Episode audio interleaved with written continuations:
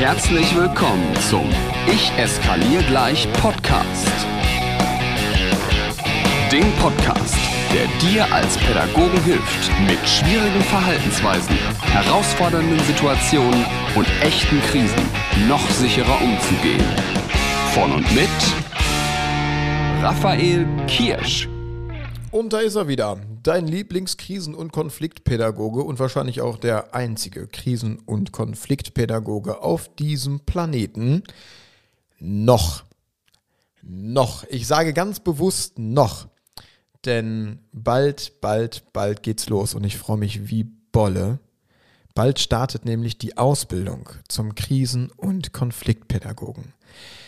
Bald kommen alle Informationen dazu, das verspreche ich dir. Ich denke, im Januar 2023 geht's los. Wenn du diese Folge nach Januar 2023 hörst und du findest noch keine Informationen, dann stupst mich mal freundlich an unser Raphael. Du hast aber gesagt, da kommt was. also, ich gebe da richtig Gas, da freue ich mich auf jeden Fall drauf. Darum soll's aber heute gar nicht gehen, sondern ich möchte dir heute erzählen, warum ich keine Kindertrainings mehr gebe. Denn es ist so, dass ich mindestens vier, fünf Mal pro Woche Menschen, die mich anrufen oder mir eine E-Mail schreiben, enttäuschen muss. Die fragen nämlich, hey Raphael, bietest du das auch für Kinder und Jugendliche an? Kommst du auch zu uns in die Schule? Machst du auch mit meiner Klasse mal so ein Deeskalationstraining oder machst du mal so ein Coolness-Training oder so Trainings für Schutz- und Abwehrtechniken oder so Teamtage mit den Kindern zusammen? Und ich sage dann immer, nein, mache ich nicht mehr. Also nicht mehr. Und warum das so ist, das möchte ich dir gerne erklären. Vor vielen, vielen Jahren, als ich so 2009, 2010 meine Deeskalationstrainer-Ausbildung beendet hatte, war mein Fokus tatsächlich, hey, ich mache damit Kindertrainings. Ich finde das so cool, Kinder und Jugendliche so zu stärken, dass sie souverän mit herausfordernden Situationen umgehen können, dass wir Mobbing präventiv arbeiten oder explizit ich Mobbing präventiv arbeite, dass ich den Kindern beibringe, auf sich selbst zu achten, wie wichtig es ist, äh, Grenzen von anderen Menschen zu wahren, weil darauf war dieses Training auch ausgelegt. Oder diese Ausbildung zum Deeskalationstrainer. Und auch die Ausbildung zum Schutz- und Abwehrtechnikentrainer war hauptsächlich darauf ausgelegt, Kinder und Jugendliche zu stärken. Und jetzt sage ich noch was, was mir sehr, sehr wichtig ist. Ich finde diese Trainings gut und sehr, sehr, sehr, sehr wichtig. Und es gibt viele tolle Menschen da draußen, die extrem gute Kindertrainings machen. Und da findest du auf Social Media einige. Ich habe nur folgende Erfahrung gemacht. Ich habe die Erfahrung gemacht, dass ich in Schulen gekommen bin, habe mit den Kindern arbeiten wollen brauchte dafür aber die Unterstützung der Klassenlehrerin, der Klassenlehrer, der Schulleitung. Und oftmals ist mir so eine Haltung entgegengeschwappt, ach schön, dass du jetzt da bist, dann kümmere dich mal. Und dann wirkte es irgendwie immer so, als würden die Pädagoginnen und Pädagogen da draußen diese Pause vom Alltag auch genießen. Hey, und die gönne ich jedem von ganzem Herzen. Auf der anderen Seite bin ich als Trainer, der dann gekommen ist, natürlich auch immer darauf angewiesen gewesen, dass mir jemand so ein paar Infos gibt, dass mir jemand bei bestimmten Kindern, die ich noch nicht sofort einschätzen kann, zumindest den Rücken stärkt oder ein bisschen da ist, ein bisschen mit ein Auge drauf hat. Das war aber zumindest ein Faktor, wo ich danach gesagt habe, hey, wenn das nicht da ist, wenn das nicht gegeben ist, dann kann ich so Kindertrainings nicht geben. Das war aber wirklich bitte die Ausnahme. Ich weiß, die meisten von euch da draußen machen einen guten Job und würden mich in so einem Training auch niemals alleine lassen oder hängen lassen, weil du ja verstanden hast, dass man von außen nicht einfach für Kinder einen Tag kommt und dann die Welt verändert, sondern dass es da immer so eine Kooperative geben muss, ein gegenseitiges Unterstützen mit Menschen, die auch länger in diesem Prozess mit den Kindern sind. Der aber viel wichtigere Grund, warum ich mich irgendwann mal dafür entschieden habe, keine Kindertrainings mehr zu geben oder auch keine jugendlichen Trainings mehr zu geben, war, dass ich mir einen ganzen Tag Zeit genommen habe für diese Kinder und die Jugendlichen und die einen wirklich coolen Tag hatten und ich auch immer einen coolen Tag hatte und ich denen so viele Ideen mitgegeben habe für ihren Alltag. Aber genau das war das Problem. Die Kinder waren immer noch in ihrem Alltag. Ich kann die ja durch so ein Training nicht da rausholen.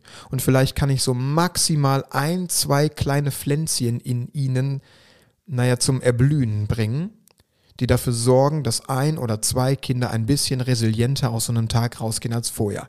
Klar, habe ich damit eine ganze Menge geschafft. Wenn ich ein, zwei Kinder dazu bewegt habe, ab sofort etwas anderes zu tun als das, was sie vorher getan haben, was deutlich schlechter war. Das war aber nie mein Ziel oder mein Anspruch. Ich wollte mehr.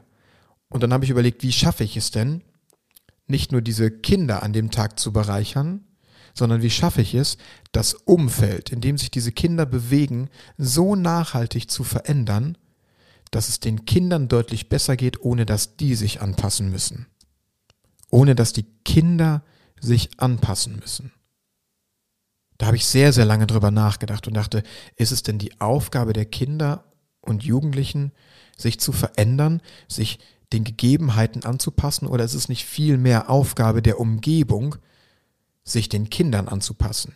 Oder zumindest Aufgabe der Umgebung, jetzt explizit den Lehrkräften und der Erzieherinnen und Erzieher, auf die Bedürfnisse der Kinder souverän eingehen zu können, sodass auch diese einen schöneren Alltag haben können?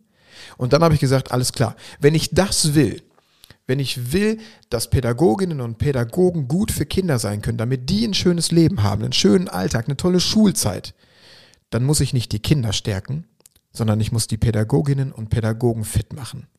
Ich muss denen quasi die Dinge mitgeben, die in Studium, in Ausbildung fehlen, aber so wichtig für unseren Alltag sind. Ich muss ihnen zeigen, wie wichtig Haltung ist, wie wichtig es ist, Menschen mit einer Wertschätzung zu begegnen.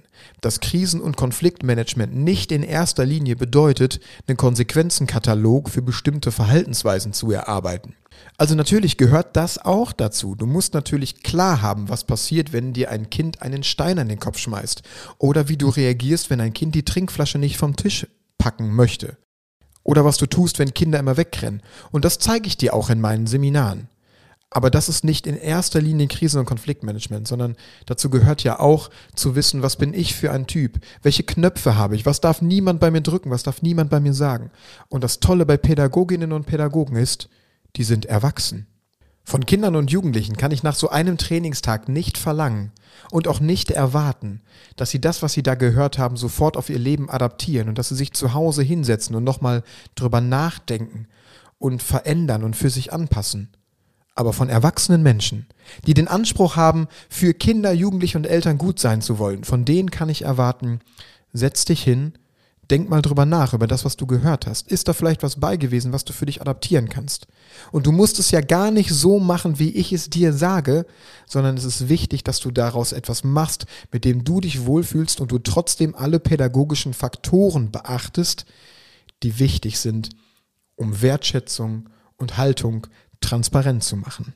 So, mega kurze Podcast-Folge, weiß ich, aber ich habe auch nicht mehr den Anspruch, irgendwie über dauernd 35 Minuten produzieren zu wollen, sondern manchmal lohnt es sich einfach kurz die Gedanken zu teilen, die in mir sind, damit du einen leichteren Alltag hast oder auch weißt, woran du bei mir bist.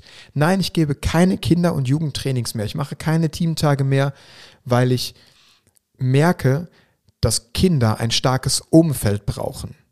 Und wenn das Umfeld nicht stark ist, macht es keinen Sinn oder deutlich weniger Sinn in meiner Welt.